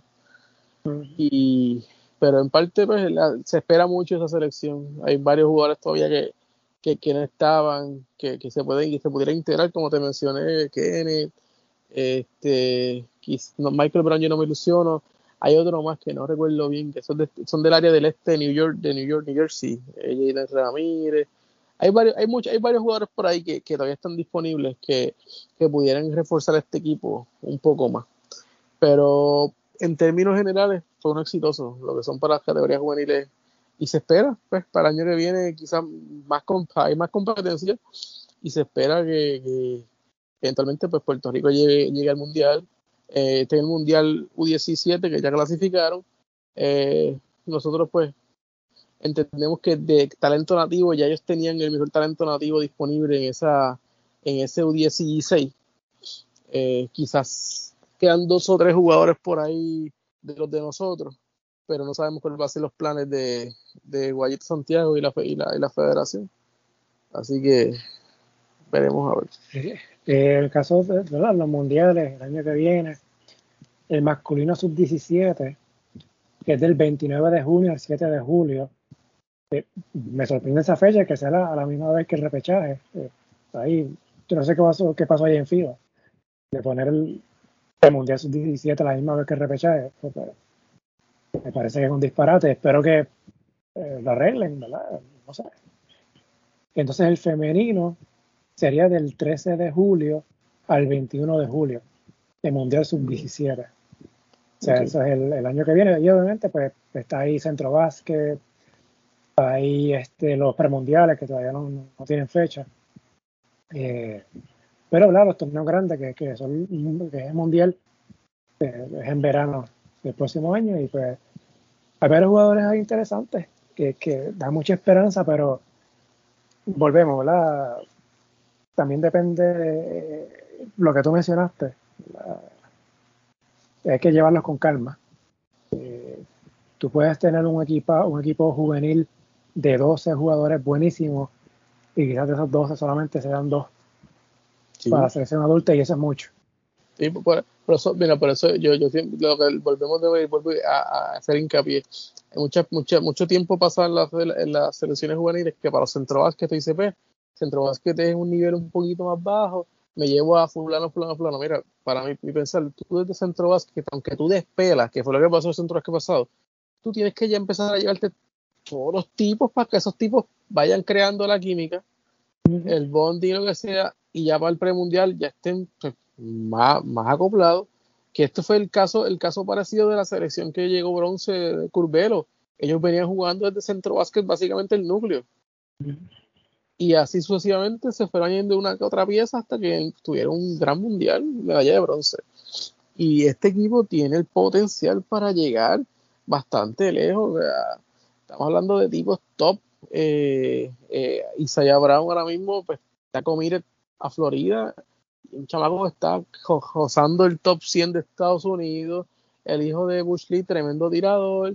Eh, si, no, si no integramos a Michael Brown, que está top 20 de, su clase, pero tenemos a Kenneth Rodríguez, que está luciendo muy bien en España y también un buen armador. O sea que, que, eventualmente yo creo que esos 12 jugadores de esta selección, como tú dices, de 2 a 3 que se den, es positivo que se den para, para el equipo adulto, pero tú tienes que eh, como, yo digo siempre, sumar, tú tienes que tener todo lo, o sea, lo, todo lo mayor, mayor talento disponible posible, tenerlo en el lado de acá, no ponerte a descartar porque este habla inglés, porque este es nuyo, mira, traiste todo el jugador bueno que sea, a ver cuál de todo esto sale.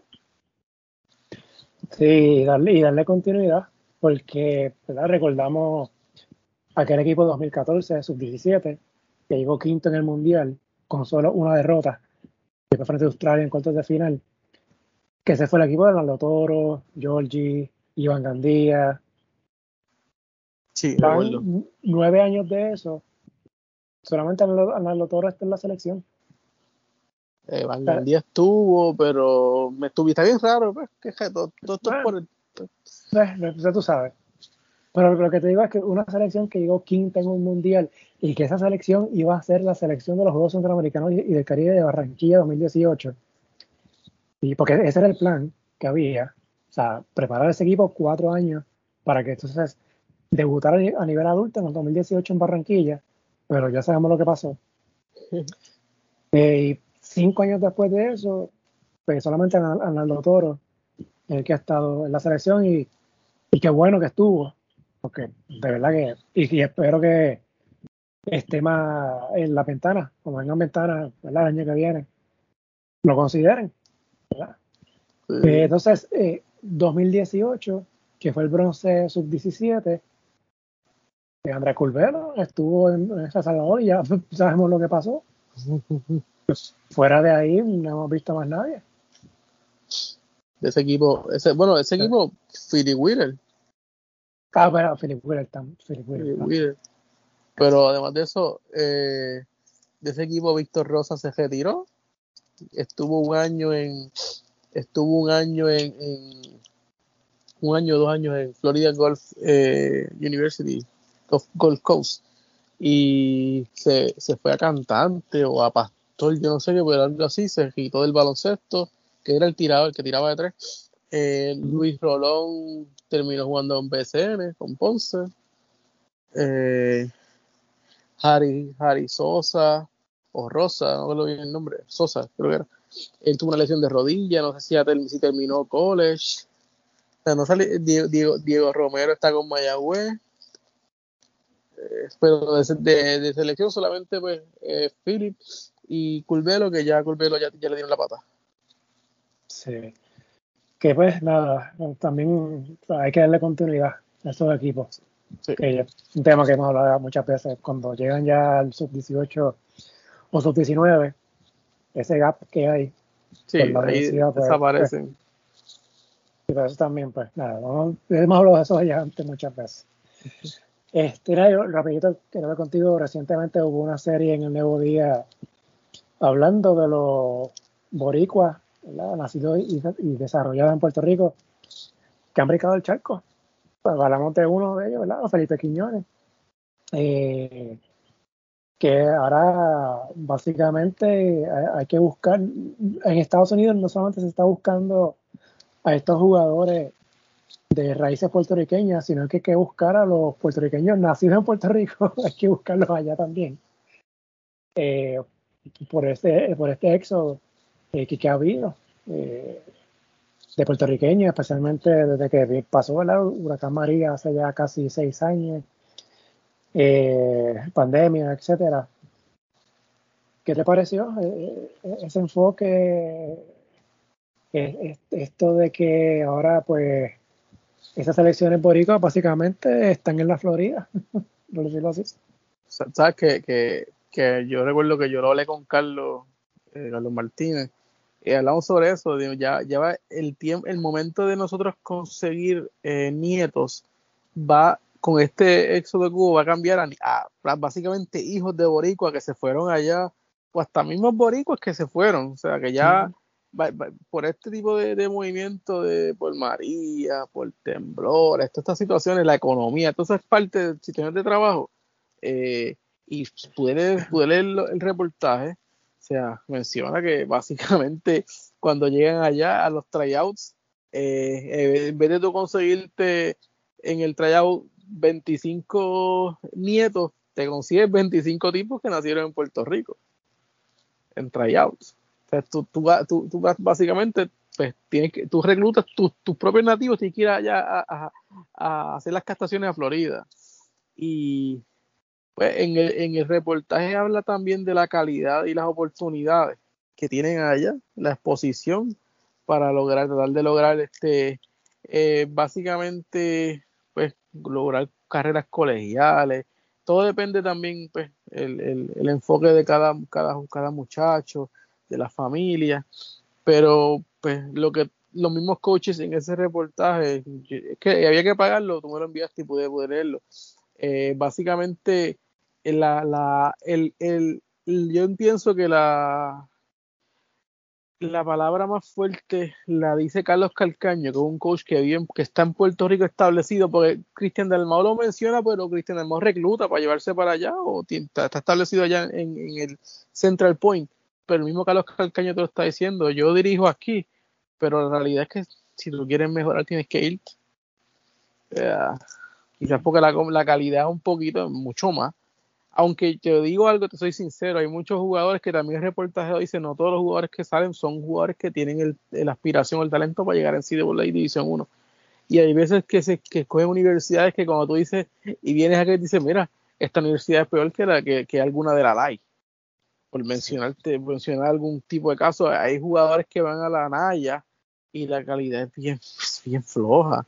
De pues eso, esa, hay veces que la Bayamón juega contra la Universidad de, Estados Unidos y Bayamón un buen programa de por decirlo así de la ley de Puerto Rico y le dan pela a esos programas de allá afuera. No no necesariamente todo el programa de allá afuera son de buena calidad pero para efectos de la de la calidad de, high school allá hay muchos muchas muchas este mucha exposición tanto en en, la, en los en equipos de high school en las preps que juegan, muchos jugadores que juegan preps.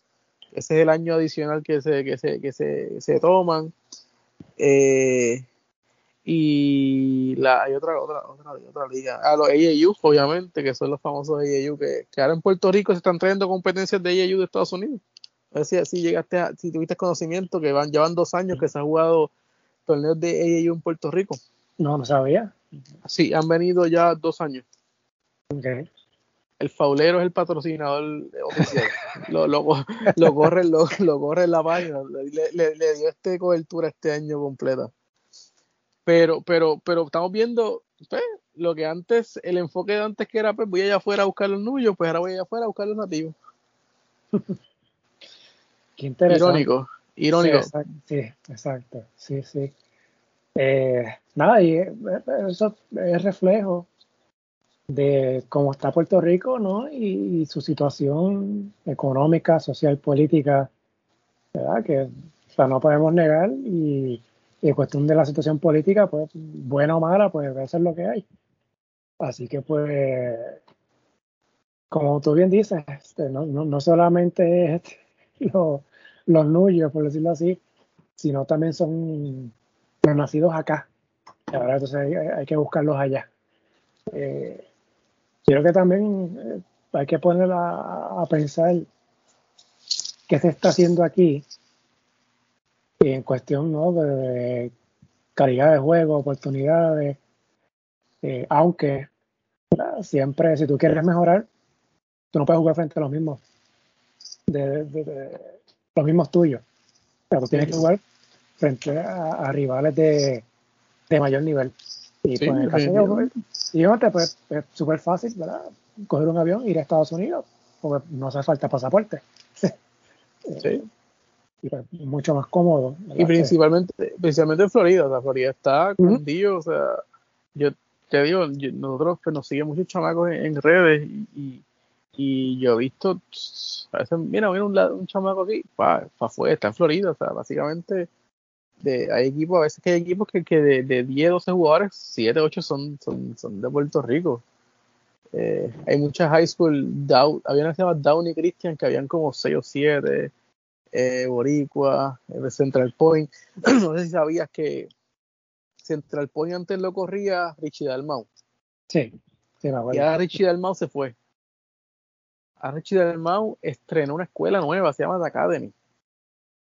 O sea, se separó de Central, Central Christian Dalmau se quedó en Central Point y Richie Dalmau se fue para otra academia. En- ah, esto súmale también la, la, la escuela de Pilín, Pilín Álvarez. También Miami, se llama Mia- Miami, no es Christian, no sé cómo se llama, Miami Elite, algo así. También. Y eso yo- ellos reclutan mucho en Puerto Rico. O sea que, que básicamente eso va a seguir, va a seguir. Sí. Eh, ese ejemplo, claro, lo que es María, eh, está en la historia de Felipe Quiñones, que ese- esa fue su, su razón, ¿verdad? Cuando vio que, y llamativo que tan joven, pues, creo que a los 9, 10 años, que él viera como que, hey, ¿para qué volver a Puerto Rico? Me quedo allá porque a- a- me quedo allá, para pensando en, en Florida. Sí, el, el reportaje básicamente lo coge el de ejemplo, pues, básicamente. Pero que, que es llamativo que a esa edad, ya él tan joven, pues supiera de que, hey, si quiero mejorar me tengo que quedar acá, ¿verdad? En caso de, de- de Florida. Y Felipe, pues, al igual que Alejandro Avilés, son, ¿verdad? Boricuas de aquí, ¿verdad? No, no me gusta irme por esa línea, pero, pero para este, identificarlos de cierta manera, este, Son, Son nativos, son nativos, nativos. Sí, por decirlo así, este, eh, y son jugadores que tienen mucho talento y hay mucha esperanza con ellos. En el caso de, en el caso de Alejandro Avilés, yo estoy contando de aquí a 5 o 6 años verlo junto a George Condi de la selección de al palo. No, por eso, o sea, que, que, que básicamente ya los tiempos han cambiado tanto que antes, antes los Sí. jugadores de selección tú lo veías que estu- estuvieron básicamente su desarrollo en Puerto Rico, pero ahora lamentablemente pues, son tantas cosas, eh, como mencionaste, política social, economía, etcétera, que han empujado que todo esto sea diferente y, y, y ahora, y, y me, ¿sabes, sabes la, la en parte me gusta que pase esto? Porque ahora tienes que, o sea, la federación tiene que moverse un poco porque tú no puedes, a veces tú no puedes pretender que todos los jugadores vengan a un tryout a Puerto Rico porque básicamente no todas las personas tienen el tiempo, el dinero para montarse un avión, porque no, no este, esta, esta madre, y esto me refiero a los New Yorkers, los New lo que sea, esta madre tiene el dinero, el tiempo para mandar al jugador o la confianza solo a Puerto Rico para un tryout. O sea, nosotros hemos tenido la dicha que quizás pues hemos, pues, Edgarlo ha estado mano a mano, ya sea pues por Carolina con las categorías juveniles o pues por Full Basket, que hay, hay, hay, padres que han depositado confianza sobre nosotros y nosotros hemos, hemos, hemos, hemos respondido responsablemente.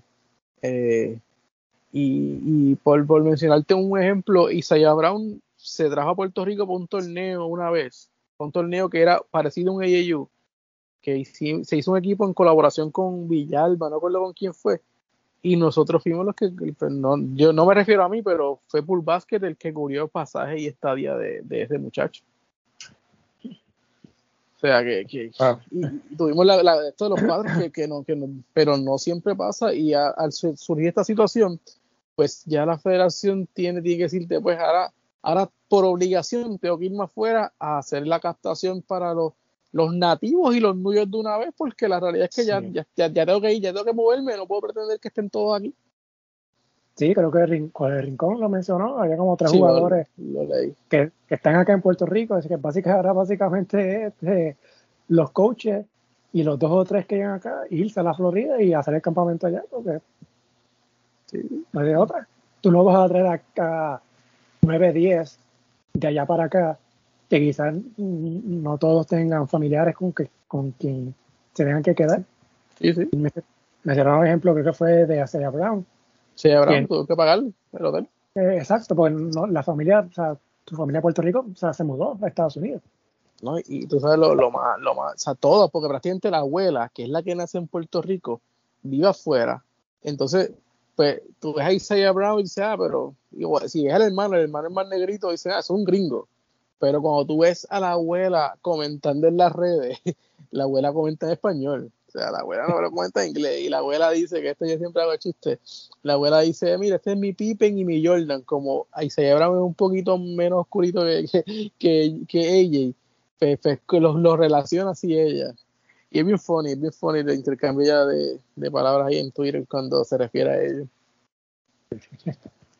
Así que eso eh, es, la nueva tendencia que, que yo y, seguramente Luis Modesto no magnífico lo ha mencionado, que en, su momento veremos la generación del, huracán María.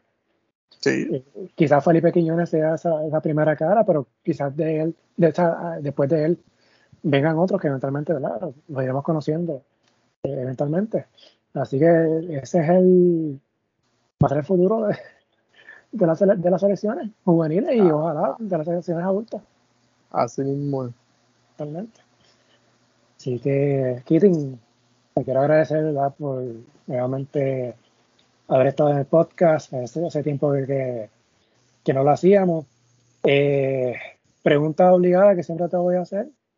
¿Cuándo viene el podcast de Pool Basket? Yo sé que hicieron, hicieron un intento, pero no han vuelto. Yo sé que es difícil hacer podcast, pero ustedes tienen ahí para pasar? Es difícil por el tiempo. Este, yo necesito, mira, yo necesito una secretaria, un secretario, un manejador, porque necesito alguien que haga las cosas por mí. Pero hay, hay, mucha tela, mucha tela para cortar. Demasiado. Hay mucha. Y, y, y, si te menciono, eh, en la parte solamente trasfondo histórico de, de, lo que es la transición de a llegar a Pool Basket, ahí nada más se van como cinco episodios. Sí, sí. de hecho, espero, si no se me olvida, poner en la descripción los episodios que, que has estado y, que estuvo también eh, Pool Basket, ¿verdad? De Galdo y Carlos. Eso fue, creo que 2021, si no me equivoco, que, que grabamos. Que también hablamos de, mucho, De la historia de ustedes. Eh, si no hay podcast, pues entonces, ¿cuándo viene The Space? de, de Space tengo tengo, tengo pensado, quizás después de BCN, como te dije, después de BCN va a haber mucha, mucha después de octubre, de octubre, va a haber mucha, quizás mucha tela para cortar, para en algún momento tirarme algo. Ahora mismo estoy como que un, un, un, receso de, de Twitter, no es decir, el que entra a mi cuenta no he escrito nada ni puesto nada, porque estoy como que cogiendo un receso post-COVID. Y Ya después le meto caliente, tengo las fuentes apagadas, cejadas, ya cejadas, no, no tengo información de nada, desconectado completo. Es que es normal, el BCN acabó fue el 27 de julio, 28 por ahí más o menos. Eh, estamos a 20 y pico de septiembre cuando saque este episodio, son casi dos meses. Eso le agrega que falta como seis meses más para que empiece el BCN. Ay, pues nada, Kitty, siempre agradecido por, por la oportunidad. Siempre hable Marco. Saludos a todos los que nos, que, que nos escuchen posteriormente. Y te, consejo, no, no, no, no, no, no, no, no pienses positivo acerca del BCN, por lo menos de aquí a 20 años. Gracias a Kitty por nuevamente haber estado en el podcast. Recuerden que el podcast está en la mayoría de las aplicaciones de audio como Apple, Spotify, bajo el nombre En la Pintura Deportes, correo electrónico en la pintura deportes a gmail.com, las redes Facebook e Instagram en la pintura deportes, X y threads at pintura deportes, página web en la pintura deportes.blogspot.com si le gusta, favor de darle una valoración de 5 estrellas para que le llegue a más personas y suscribirse para que reciba la notificación una vez suba un nuevo episodio. Gracias por la sintonía y hasta la próxima.